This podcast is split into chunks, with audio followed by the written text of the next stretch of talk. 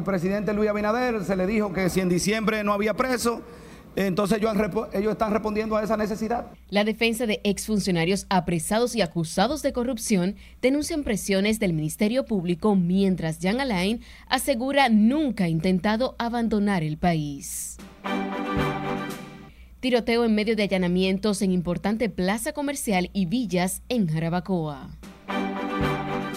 De darle continuidad a la labor del Estado. Traspasan a obras públicas proyectos por casi 4 mil millones ejecutados a través de la disuelta OISOE.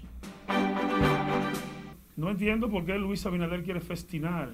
Aumentan las expectativas con relación a la convocatoria para este jueves del Consejo Nacional de la Magistratura.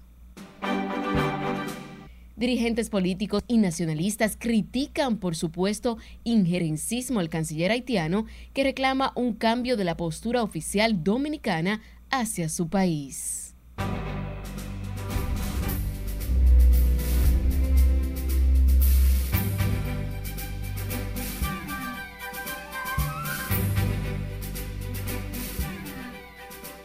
Muy buenas noches, bienvenidos a esta emisión estelar de Noticias RNN. Para mí es un honor informarles en esta noche. Iniciamos esta emisión en el Palacio Nacional, donde se anunció esta tarde el traspaso al Ministerio de Obras Públicas de unos 50 proyectos de infraestructuras ejecutados por la disuelta OISOE. El conjunto de obras transferidas por la Comisión de Liquidación creada por el presidente Luis Abinader están valoradas en casi 4 mil millones de pesos. Juan Francisco Herrera se encuentra en el Palacio Nacional y nos tiene los detalles. Pasamos contigo, Juan. Gracias, buenas noches. Estas son las primeras obras de OISOE que son transferidas a obras públicas para su construcción. Instituciones que se han constituido en elementos de corrupción. El gobierno comenzó a traspasar los proyectos importantes que manejaba la Oficina de Obras del Estado, cuya eliminación fue dispuesta por el Poder Ejecutivo. En rueda de prensa en el Palacio Nacional se ofrecieron detalles de estas obras, algunas de las cuales seguirán en manos de los contratistas originales, pero supervisadas por obras públicas. Entregando los primeros 50 proyectos desde la OISOE al Ministerio de Obra Pública y, y Comunicaciones en el titular de ese ministerio el ingeniero del INE Ascensión Burgos. Entre las obras de OISOE que van a obras públicas figuran el Centro Universitario Regional del Cibao Central en Bonao, el aeródromo de Cabo Rojo de Pedernales y otras obras importantes de esa provincia sureña. El propósito fundamental es que estas obras se concluyan, porque en definitiva son trabajos que van a resolver problemas de la comunidad. En el camino veremos las instancias y las condiciones en que se hayan desarrollado. Proyectos de asfaltado también pasan a manos de obras públicas y la terminación de la canalización del río San Juan. Se ordena la entrega de todos los expedientes técnicos, financieros, contables, reportes de supervisión y toda la documentación concerniente a las obras. Las obras están en fase de construcción entre un 50 y un 80%. Se recuerda que el presidente Luis Abinader anunció la eliminación de varias instituciones del Estado. Vuelvo contigo. Te agradecemos, Juan, por este reporte en directo desde el Palacio Nacional. Ahora tocamos el tema judicial porque el ex procurador general de la República, Jean Alain Rodríguez, rechazó que haya intentado abandonar el país y proclamó que está tranquilo y dispuesto a atender cualquier requerimiento de las autoridades. El ex funcionario judicial acudió a la funeraria a dar el pésame a familiares de César Prieto, dirigente peledeísta que se suicidó en su residencia de esta capital. Silledis Aquino nos cuenta más. Y aquí yo me quedo. No tengo nada que buscar en ningún otro sitio estas son las primeras declaraciones públicas de Jean Alain Rodríguez luego de abandonar la Procuraduría hace más de tres meses. Jean Alain le salió al frente a una serie de versiones que circulan en las redes sociales. Aseguró que no teme ser llamado por las autoridades que le atribuyen irregularidades en una serie de decisiones, como el archivo de expedientes, parte de los imputados por los sobornos de Odebrecht. Yo estoy muy tranquilo, estoy muy tranquilo yo estoy muy bien, tranquilo y dispuesto a atender cualquier llamado de cualquier autoridad para cualquier tema. Solamente hay que llamarme y con muchísimo gusto yo ahí me presento. Jean Alain Rodríguez desmintió que haya intentado salir del país y devuelto por migración. También les confirmo que no tengo en este momento un impedimento de salida judicial. Eso solamente lo puede hacer un juez. En este momento ningún juez ha emitido ese tipo de resolución. En las últimas semanas, el ex procurador general de la República ha sido el centro de atención cuando se conoce el juicio de fondo de Odebrecht, luego de que el Ministerio Público cuestionara el archivo definitivo de la acusación contra varios de los imputados. El ex procurador Jean Alain Rodríguez también deploró la muerte del ex director del Plan Social de la Presidencia, César Prieto, para algunos fruto de la depresión y para otros por el acoso judicial. Sila Disaquino, RNN. En tanto que la defensa de varios de los exfuncionarios del pasado gobierno acusados de presuntos actos de corrupción denunciaron que el Ministerio Público está actuando bajo presión y premura con la intención de dañar la imagen del expresidente Danilo Medina. Nuestro compañero Jesús Camilo nos dice más desde el Palacio de Justicia de Ciudad Nueva. Conectamos contigo, Camilo. Cuéntanos.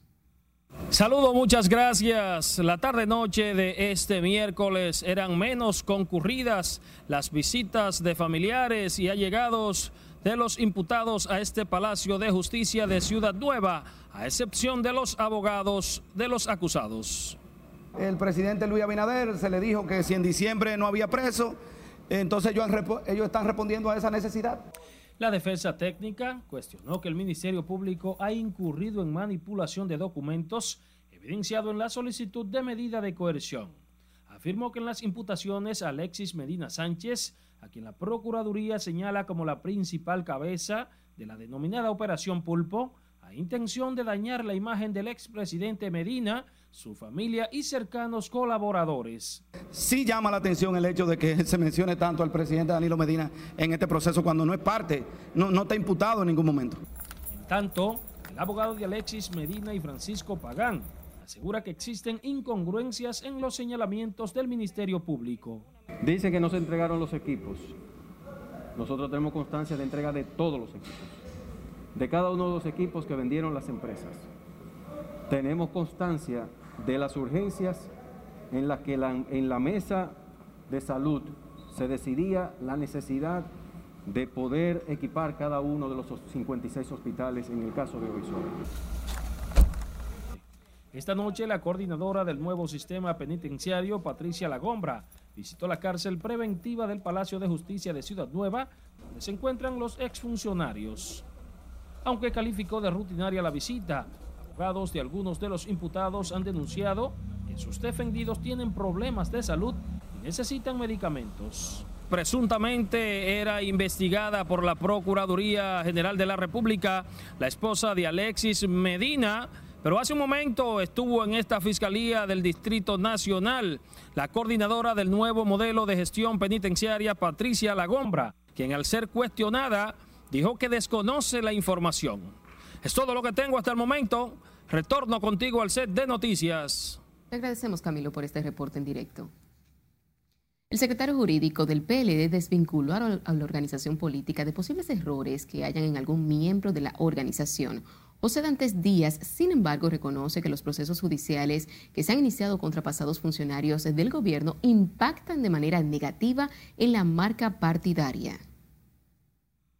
Es que no hay vínculo, no hay vínculo entre el partido y las acciones que haya tomado cada quien. La responsabilidad penal es individual. O sea, es de cada, es de cada gente, de cada persona. el partido no puede, se puede hablar de lo que sea, pero el partido no puede ser responsable de lo que hagan sus cuantos miles miembros hay inscritos en el partido. El responsable jurídico del partido opositor también dijo que los detenidos por los alegados actos de corrupción que le están imputando la Procuraduría General de la República son personas que no se van a sustraer del proceso. Por eso favorece que se apliquen medidas que no sean más gravosas como la prisión preventiva. Dirigentes del PLD y de otras organizaciones políticas y exfuncionarios desfilaron en la mañana de hoy ante el féretro con los restos del ingeniero César Prieto, ex superintendente de electricidad, quien se suicidó ayer en su residencia. Silvia no tiene los detalles. Esto es algo que nunca debió haber sucedido. Muestra de solidaridad recibieron hoy los familiares del dirigente PLDista César Prieto, cuyos restos son expuestos en la funeraria Blandino. Muchos de los comentarios que se hacían, como si fuera una telenovela, en el cual un capítulo de hoy, el de mañana, lo sustituye por el interés que despierta. Y ya desde el mismo Ministerio Público se habían hecho anuncios que vamos con todos y por todos. Y eso de una forma u otra eh, llenaba de preocupación a todo el mundo. ¿no? no hay razón que justifique mi explicación que haga reparar la pérdida del compañero. Entendió que él no quería soportar eh, el procedimiento que se ha estado utilizando, evidentemente retorcido, violatorio de, de los derechos humanos y derechos fundamentales. Su inesperada muerte ha generado una serie de conjeturas a las que se han referido compañeros de partido. Otros lamentaban la decisión que tomó el exfuncionario. Porque él es un profesional eh, todavía entero, que podía aportar mucho a su país y que sería algo muy penoso que tomara una decisión como la que él tomó. A la funeraria dar el pésame acudió el presidente de la Cámara de Diputados, el PRMista Alfredo Pacheco, también el presidente del Partido Reformista Federico Antún Valle pero yo no voy a dar declaraciones, mi amor. Los restos del también exdirector del Plan Social serán sepultados este jueves en el cementerio Cristo Redentor. Sila Disaquino, RNN. Continuando con este tema, el empresario Gonzalo Castillo, ex candidato presidencial del PLD, lamentó la muerte del ex superintendente de electricidad César Prieto. Destacó los méritos que como amigo y dirigente del PLD caracterizaron al ex funcionario y lamentó que tomara tan fatal decisión. Una, situación muy triste, uniéndonos al peso y al pésame, a los sentimientos y al luto de, sus familiares. Una gran pérdida. César fue un gran compañero y, un gran hombre y sentimos mucho que haya tomado la decisión que tomó. Digo, mañana Gonzalo se va a llevar al partido. al partido. en Procuraduría, calle cierto en esto. Gonzalo, gracias. Gonzalo Castillo rehusó referirse a otros temas, argumentando que estaba en la funeraria Blandino para dar su apoyo y solidaridad a los familiares de César Prieto, esposo de la diputada Sandra Abinader. El ingeniero Fernando Fernández dijo que el proceso de investigación sobre los alegados actos de corrupción en el gobierno de Danilo Medina deben realizarse sin incurrir en excesos. Fernández, quien renunció al PLD luego de ocupar la dirección de aduanas, entiende que se debe cumplir con el debido proceso. Bueno, hay que esperar que la justicia haga su trabajo. Uno lo que quisiera es que eh, no se cometieran excesos, eh, que el proceso fluya, que se, garanticen los derechos de, de cada uno de esos imputados y que la justicia actúe como debe ser. Fernando Fernández acudió a la funeraria Blandino para dar el pésame a los familiares del ex superintendente de electricidad César Prieto, de quien se definió como amigo a pesar de que militaban últimamente en parcelas políticas contrarias. En otra información, el presidente Luis Abinader promulgó esta noche la Ley de Presupuesto General del Estado para el ejercicio presupuestario del año 2021. El Congreso Nacional sancionó el presupuesto general del Estado que tiene un monto ascendente a un billón 94.808 millones 402 mil pesos. Contemplan los ingresos probables, gastos propuestos y el financiamiento requerido realizado en un marco de sostenibilidad fiscal, asegurando que el endeudamiento público sea compatible con la capacidad de pago del Estado. Para la aprobación presupuestaria también se tomó en cuenta la crisis económica provocada por el COVID-19, por lo que el gobierno se compromete con medidas a corto plazo tendentes a eficientizar y elevar la calidad del gasto público orientando su acción a la protección de los sectores con vulnerabilidad. Y recuerde seguirnos en las diferentes cuentas de redes sociales con el usuario arroba noticias RNN a través de nuestro portal digital www.rnn.com.do. Es momento de la pausa, pero al regreso, ¿qué trató el canciller haitiano en su visita hoy al presidente Luis Abinader? Lo que no pueden es condicionar a la República Dominicana y las críticas que al jefe de la diplomacia haitiana hacen grupos nacionalistas. Los detalles en un momento.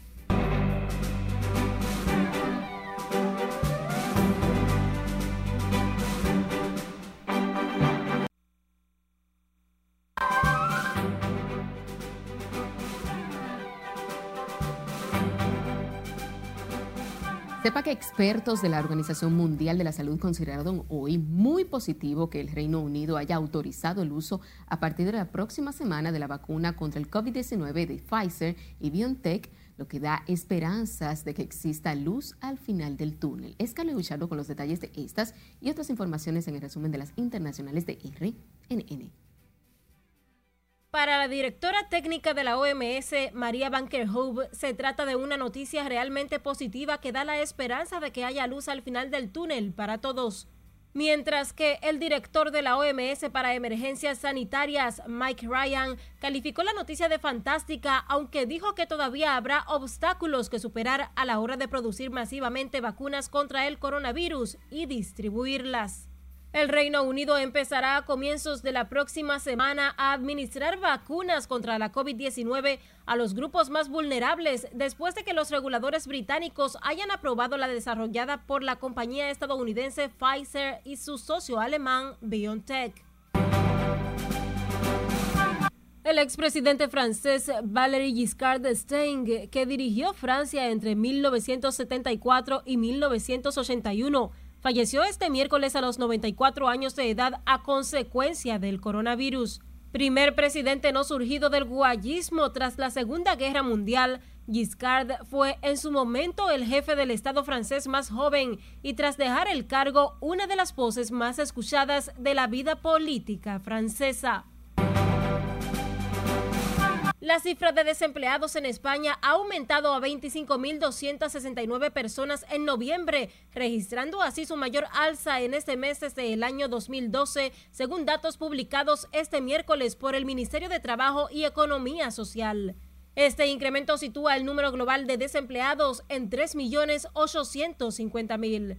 El incremento del desempleo es un claro indicador de un declive económico que también está provocando un aumento de la pobreza extrema, que tiene su reflejo cotidiano en las llamadas colas del hambre, las filas de personas que cada día acuden a organizaciones benéficas solidarias a recibir ayuda alimentaria básica.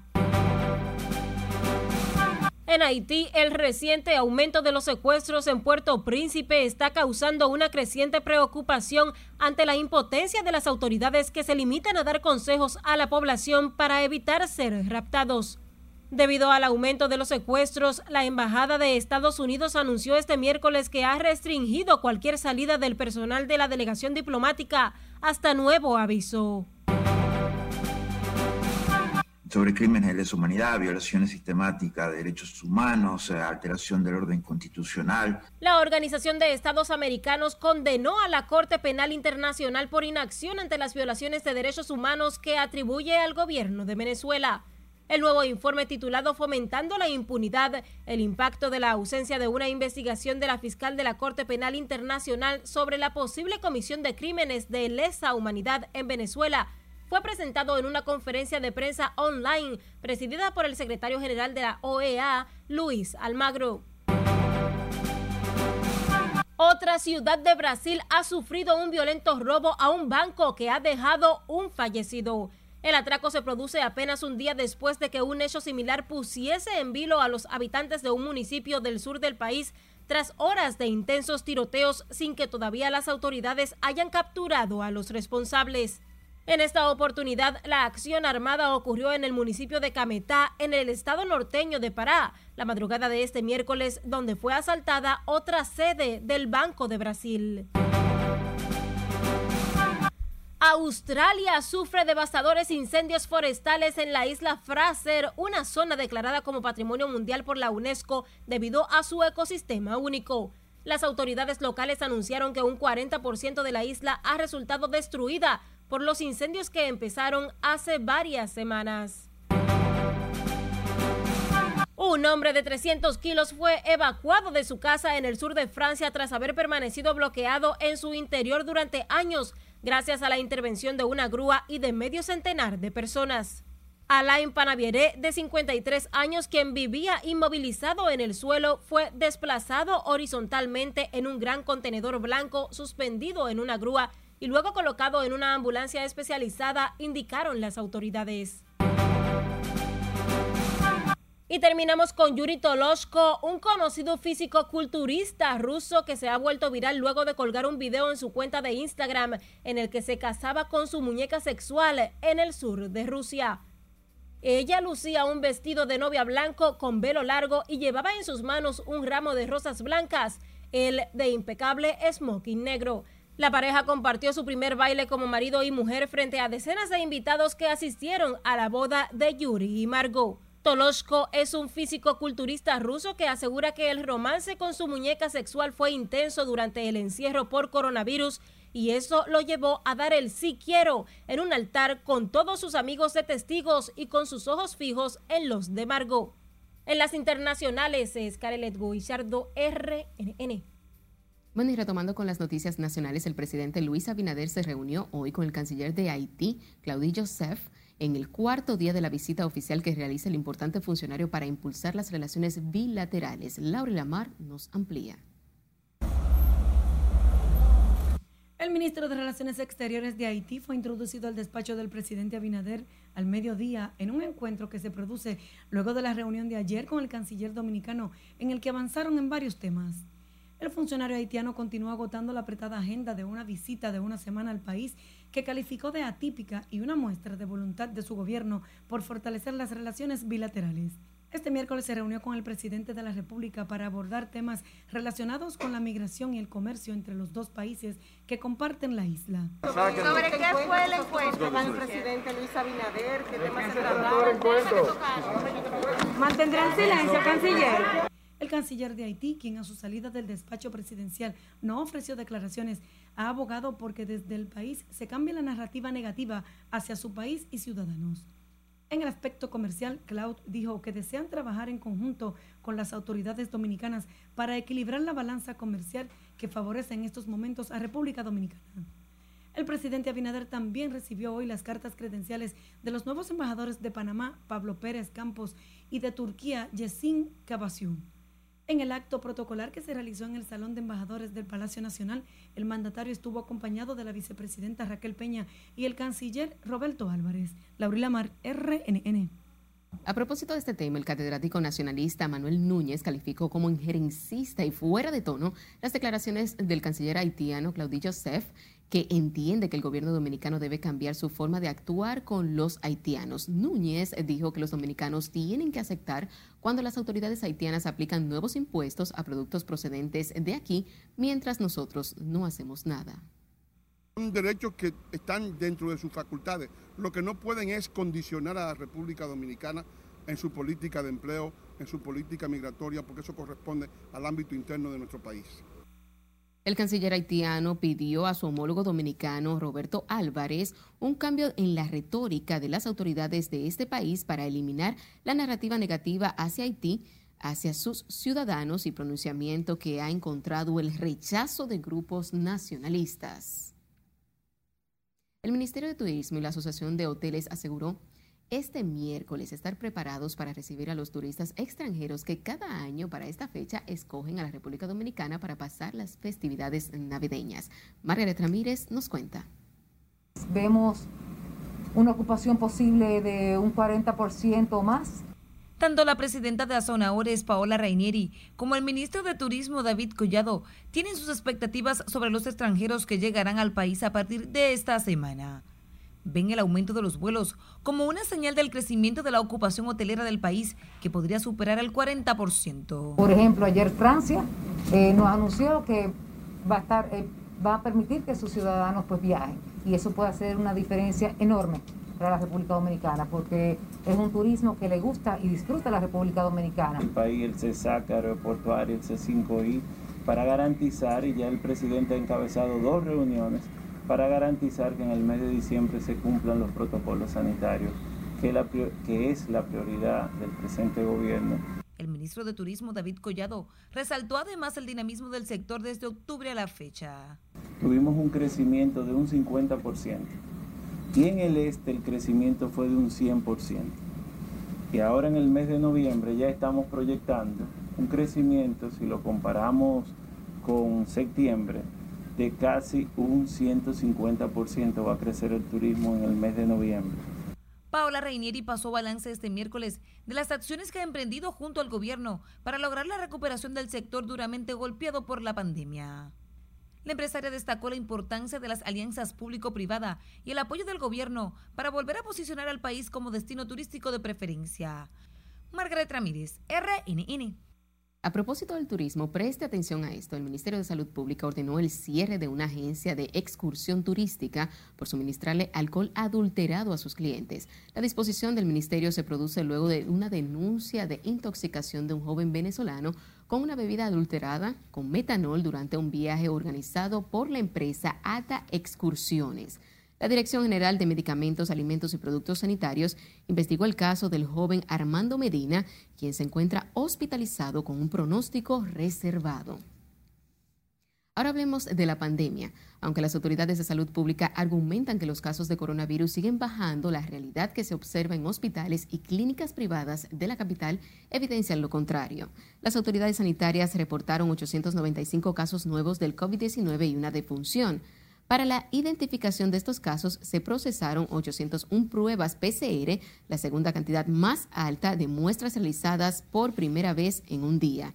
A la fecha, República Dominicana acumula 145.197 contagios, 2.334 defunciones. Por otro lado, la ocupación de camas destinadas para el COVID-19 se encuentra en un 27% con solo 767 ocupadas y 185 pacientes en cuidados intensivos. La gobernación de Santiago anunció la suspensión de toda actividad artística tradicional con motivo de las Navidades como parte de las medidas para evitar más contagios por el coronavirus, mientras que este martes se distribuyeron insumos y otros materiales a través de las juntas de vecinos de Santiago para prevenir la propagación de la enfermedad. Junior Marte nos amplía. Santiago es una de las ciudades donde mayor impacto ha tenido la pandemia y por eso las acciones desplegadas por las autoridades. Este miércoles, conjuntamente con la entrega de materiales, los residentes en los barrios recibieron una charla sobre cómo enfrentar el coronavirus. En este primer momento es para entregarle eh, mascarilla, manitas limpias, los insumos que son necesarios. Tenemos que darle seguimiento para evitar que el coronavirus se levante de nuevo en nuestra provincia. Hasta ahora está controlado.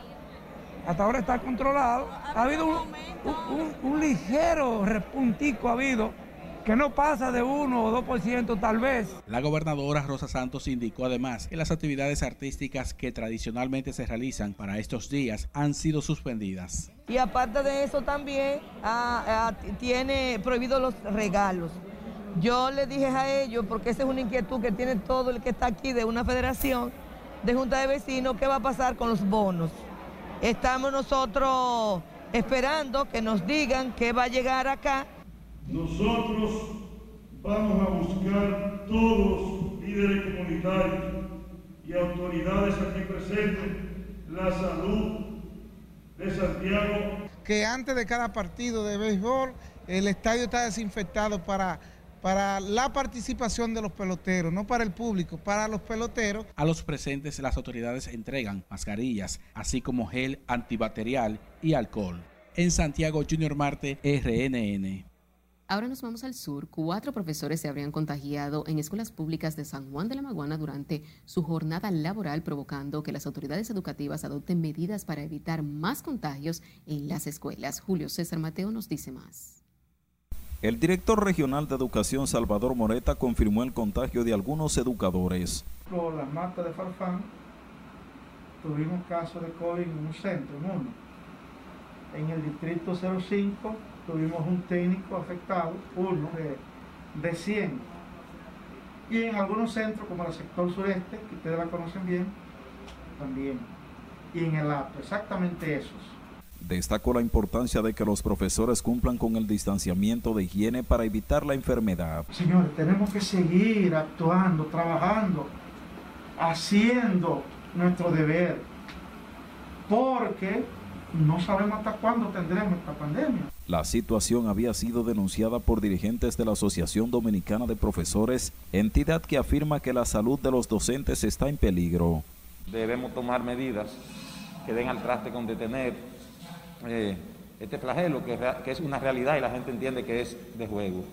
Y no es juego, es una realidad que cada uno de nosotros debemos aportar eh, un granito de arena para detenerla. De su lado, directores de escuelas públicas afirman estar tomando una serie de medidas para que los profesores se mantengan distanciados, pero no cuentan con insumos suficientes para mantener la higiene en los planteles educativos. Vemos que la salud está ante todo y debemos preservar la salud. Eh, adoptando estrategias y medidas sincrónicas y asincrónicas, como está esta nueva ola, para poder garantizar lo que es el proceso didáctico de los niños, pero no afectando también la salud de los docentes y del personal administrativo y de apoyo. En San Juan de la Maguana, Julio César Mateo, RNN. Mientras tanto, el ex ministro de Economía, Juan Ariel Jiménez, declaró este miércoles que el cese de los programas FASE, Quédate en casa y PATI, podrían implicar una nueva caída en el aparato productivo y un desempleo generalizado. Y como nos cuenta nuestra compañera Scarlett Guichardo, el exfuncionario cree que el presupuesto general de la Nación para el próximo año tiene muchas dificultades. Para ver cómo ellos pueden encontrar recursos para sostener esos programas. Los programas sociales para ayudar a la población más vulnerable frente a la COVID-19 siguen siendo tema de debate y preocupación. Para este exministro de Economía, su eliminación como se contempla en el presupuesto aprobado para el próximo año tendría un gran impacto en el empleo. Ellos han dicho en su programa de gobierno que pueden identificar reducciones de gasto no prioritario por el orden de 129 mil millones, pues entonces lo que confiamos es que lo dediquen a ese gasto que debe ser prioritario, ayudar a las familias en los momentos más difíciles de la economía. Por eso confía en que el gobierno hará lo necesario para priorizar estos programas. En el momento en que está la economía, pues obviamente hay que priorizar las ayudas a las familias y a las empresas para evitar una caída del consumo privado, porque el consumo privado es 70% del Producto Interno Bruto. Hay otro elemento que es fundamental, que es la inversión la inversión ayuda a dinamizar la economía, crear empleos y vemos con preocupación que este presupuesto tiene una caída de 12 mil millones de pesos en la partida de inversión de capital. Mientras que el diputado Pedro Botello dijo que esos programas más que a la población, a quienes beneficia es a las empresas. Pero los fase 1 y los fase 2 no son ayudas sociales. Es una especie de asistencia a las nóminas de las empresas. Los programas sociales que se pusieron en marcha desde marzo solo estarían en vigencia hasta finales de diciembre. Es Carelet Guillardo, RNN. Y gran pesar ha provocado en círculos periodísticos, políticos y empresarios el fallecimiento este miércoles del reconocido periodista, abogado y escritor Adriano Miguel Tejada. Su deceso se produjo como consecuencia de problemas de salud que ameritaron su internamiento por varios días en la clínica Corazones Unidos. Adriano Miguel Tejada, quien por 16 años dirigió el periódico Diario Libre, murió precisamente el mismo día en que cumpliría 72 años de edad. La Sociedad Dominicana de Diarios expresó gran pesar por la partida del también comentarista político, autor de 11 libros sobre tópicos políticos, literarios e históricos. El pasado 5 de octubre había anunciado su retiro de Diario Libre para dedicarse a la cátedra universitaria, ocasión que junto al periodismo compartió durante 25 años. Sus restos serán expuestos mañana jueves en la funeraria Blandino y sepultados el viernes en su natal Moca.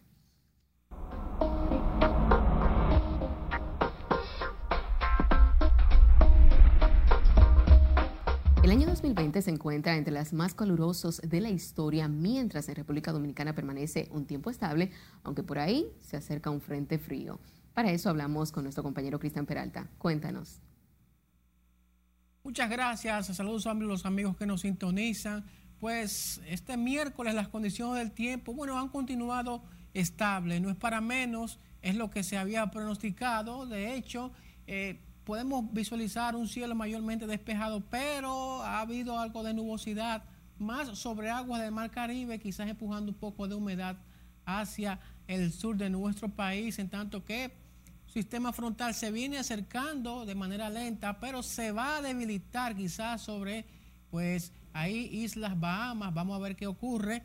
Y pudiera parte de ese aire frío también llegarnos. Pero debemos recordar que tenemos menos horas de luz solar y por eso es que incluso en horas de la madrugada, aunque no haya sistema frontal, estamos sintiendo esas, temperaturas bien frías. Veamos entonces el modelo de lluvias. Miren ustedes cómo luce mayormente despejado, pero de momento entrando algunas nubes ya para el día de mañana, quizás también para pasado mañana, que pudieran generar algunas precipitaciones, pero muy pasajeras, es decir, nada de qué preocupar, así que vamos a estar muy pendientes y muy atentos a esos cambios que pudieran ocurrir. Vamos a finalizar hablando de una noticia que ayer dimos la información, pero ya hoy de manera oficial la Organización Meteorológica Mundial lo acaba de decir. Y es que este año 2020 queda entre los más calurosos desde que se tienen registros históricos. Miren, no es coincidencia que este año pues hemos tenido una temporada de huracanes agresivamente activa, pero también esas fuertes inundaciones en África, esos incendios forestales en California, todo esto ha sido una combinación y es la muestra de que el calentamiento global, como pues está anunciando la Organización Meteorológica Mundial, pues sigue siendo una realidad y nos sigue golpeando. De hecho, los últimos 10 años han sido los más calurosos y somos de lo que entendemos que esto ya no tiene una forma de volver hacia atrás. Incluso si recordamos, desde marzo, el mundo pues estuvo en su casa y fíjense ustedes cómo esto no detuvo pues esto del calentamiento global, como se había dicho. Es todo lo que tenemos en cuanto a las condiciones del tiempo. Usted continúe ahí con la emisión estelar de Noticias RNN, porque como siempre les tenemos mucho más.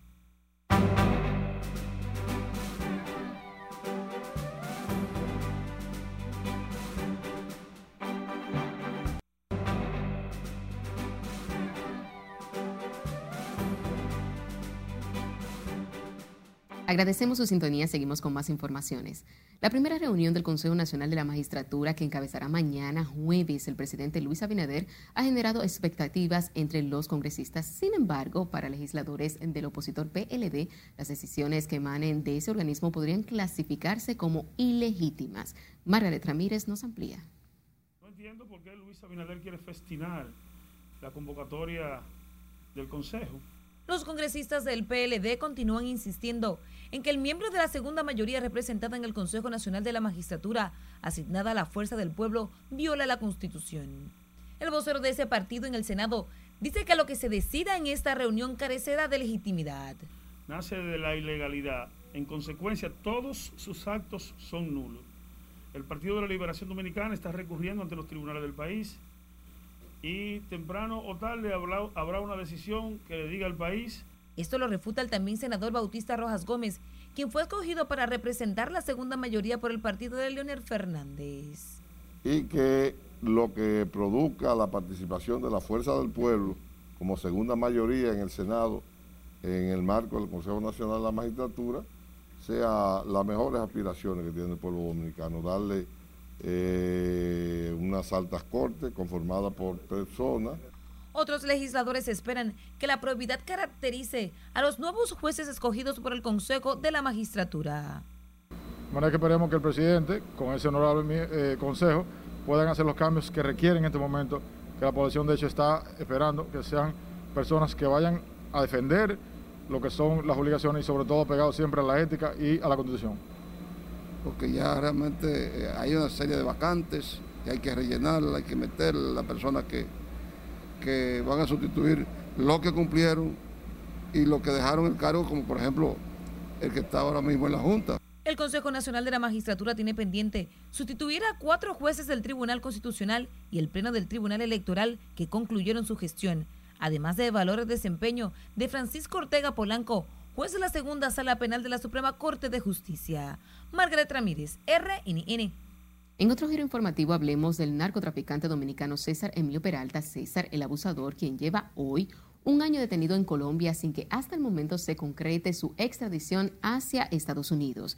Se recuerda que el 2 de diciembre del pasado año el capo fue detenido en medio de un operativo en la ciudad de Cartagena, Colombia, donde se escondía luego de burlar las autoridades dominicanas.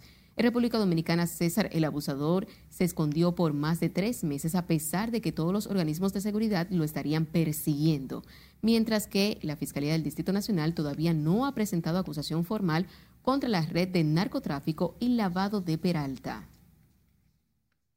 Personal de la Procuraduría General de la República, auxiliado por efectivos de la Dirección Nacional de Control de Drogas, allanaron la tarde de este miércoles importantes plazas comerciales y centros vacacionales de Jarabacoa en busca de elementos relacionados con lavados de activo.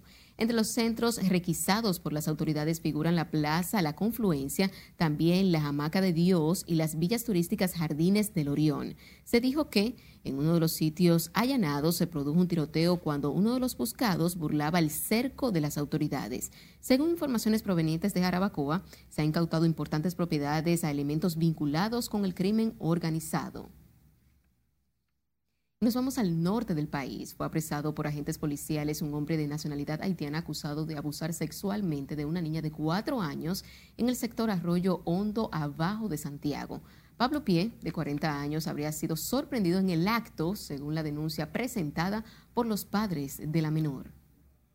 El reporte preliminar explica que Pie fue sorprendido en el acto y sorprendido por los padres de este, eh, quienes pidieron ayuda, llegaron moradores del sector donde golpearon a Pie y eh, la policía inmediatamente eh, fue llamada y llegó al lugar impidiendo que lincharan a este, a este nacional Al enterarse del hecho, moradores del sector Arroyo Hondo en Santiago trataron de linchar al acusado. La policía, tras ser informada, se presentó al lugar, el cual controló la situación y apresó al presunto violador.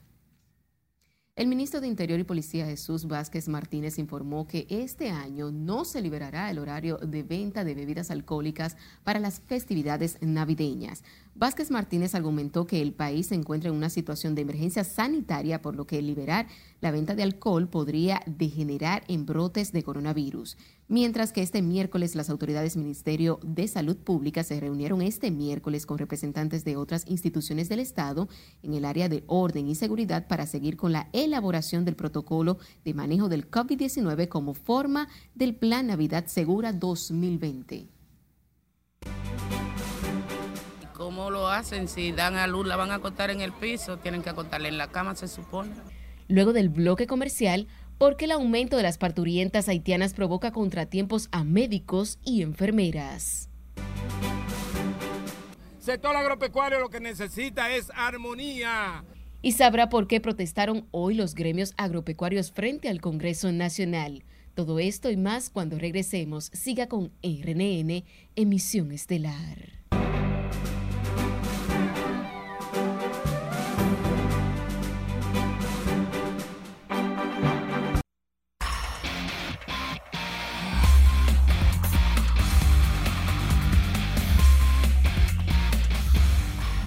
Buenas noches. Béisbol invernal, doble cartelera en la Romana y los Toros del Este hicieron de todo. Jesús Sánchez en el segundo juego conectó triple, remolcador de una carrera y luego anotó con wild pitch las únicas dos de los Tigres del Licey. Los Toros ganaron el primero 2 por 1, pero después ganaron el segundo 2 por 0. Barrieron a los Tigres del Licey, detuvieron la racha ganadora de los Azules en el primer juego.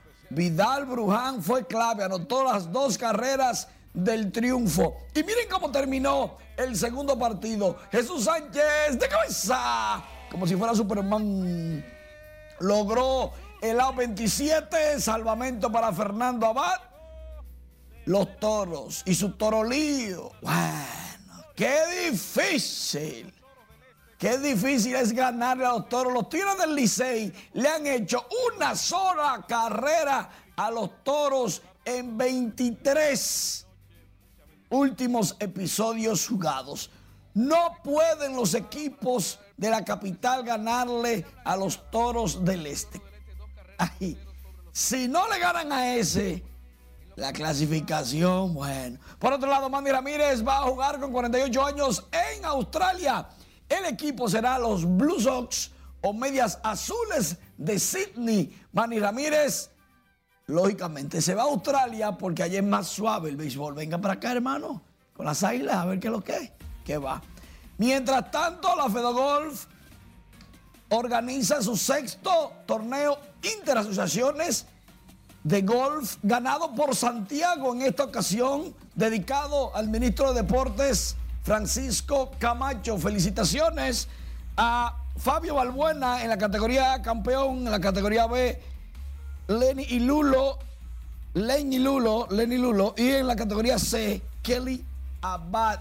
El golf sigue avanzando en la República. Oh, pero también se picó bien. Sigue avanzando en la República Dominicana. Esto se escenificó en el campo Las Aromas en Santiago de los Caballeros. Excelente campo. Por otro lado, LeBron James firma una extensión con los Lakers de Los Ángeles. Va a ganar LeBron James en los próximos tres años 85 milloncitos de dólares.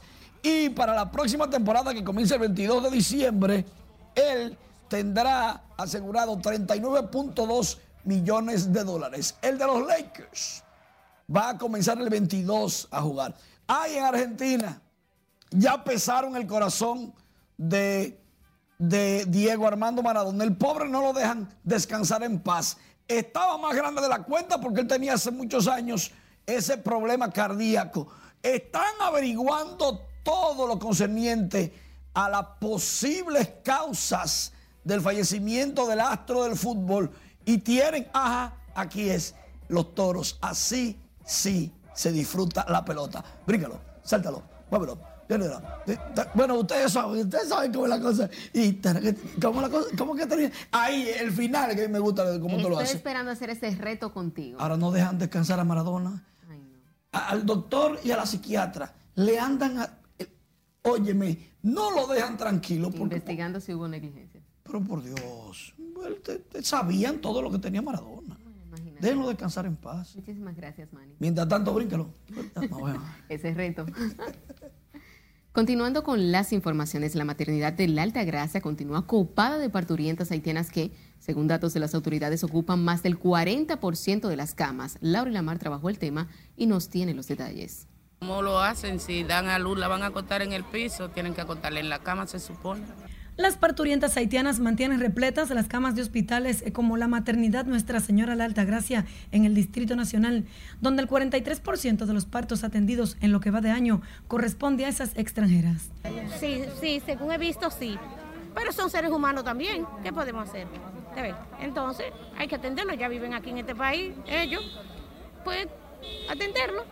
Tienen, tienen que atenderla donde quiera que la lleven porque si no la tienen se van a morir, como que era somos gente humana, somos humanos. En las afueras de la maternidad La Altagracia, decenas de embarazadas haitianas, dominicanas y sus familiares permanecen por largas horas a la espera de información y atenciones médicas.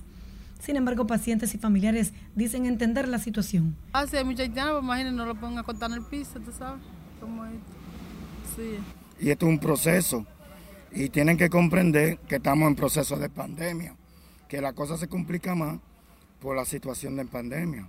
Según datos de las autoridades del Centro de Salud Materno, la mayoría de las parturientas haitianas llegan al lugar sin ningún tipo de chequeo previo, concluyendo por lo general en un parto con complicaciones, representando mayor gasto para el presupuesto de salud. Laurila Mar, RNN. En otro orden, la Asociación Nacional de Profesionales Agropecuarios protestó este miércoles frente al Congreso Nacional para demandar el cese de las cancelaciones y la reposición de más de 150 técnicos despedidos de instituciones oficiales. El presidente de AMPA, Danilo Severino, denunció que las cancelaciones ponen en peligro programas importantes del sector agropecuario y señala que se están nombrando a profesionales que no son del área agropecuaria en las posiciones de los técnicos cancelados sector agropecuario lo que necesita es armonía, es armonía y que en este momento se ha llevado el sector agropecuario a una intranquilidad que hace muchos años no la veíamos. Aquí hay personas, aquí hay personas que están dirigiendo el sector agropecuario que nada saben de esto. Los agrónomos demandaron además el pago de jornales atrasados al personal que labora en sanidad vegetal y el bono por desempeño en el Ministerio de Agricultura. Las cancelaciones estarían produciendo además en el IAD, el Instituto Nacional de Recursos Hidráulicos, INDRI, y el Instituto Nacional del Tabaco.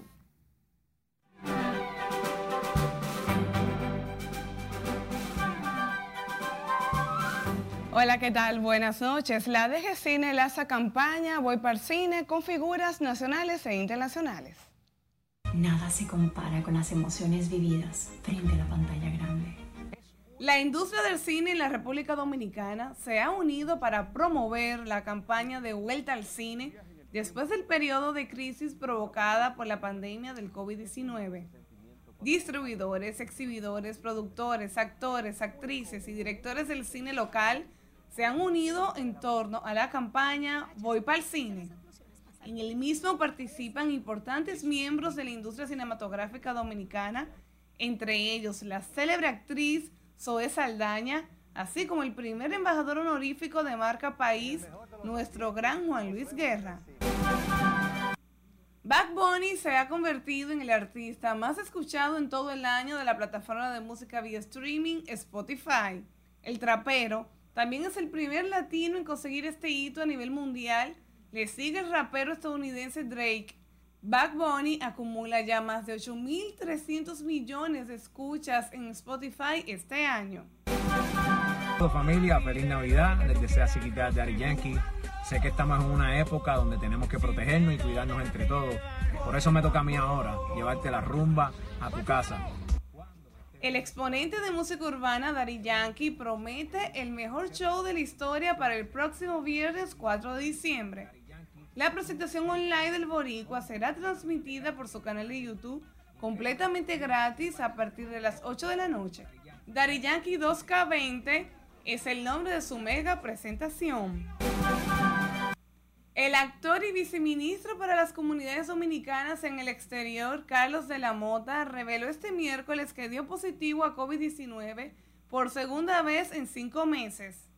De la Mota tuvo coronavirus en mayo por primera vez y en esta semana, tras una prueba rutinaria, volvió a dar positivo al virus.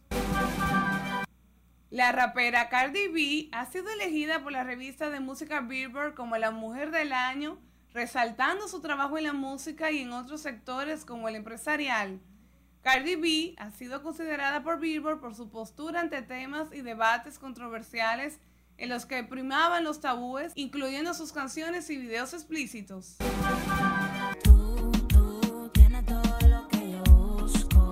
Damaris CRS, denominada la para de las féminas, lanza su sencillo Lo Truco junto al grupo de baile Royalty Dance Crew dirigido por Eric Guzmán. Damaris CRS es una joven artista urbana de 18 años que se vislumbra como una gran promesa de proyección internacional entre las nuevas intérpretes del género urbano que nacen y se forman en República Dominicana. Su rango vocal, sus propias composiciones, sus letras comerciales la convierten en toda una sensación. Cada día surge una estrella urbana en diferentes partes del mundo. Solamente desearle suerte y ver qué pasa. Hasta que diversión feliz resto de la noche. Así es, suerte y que tenga calidad en su producto. Muchísimas gracias. Contigo finalizamos esta emisión estelar de Noticias RNN. Feliz resto de la noche.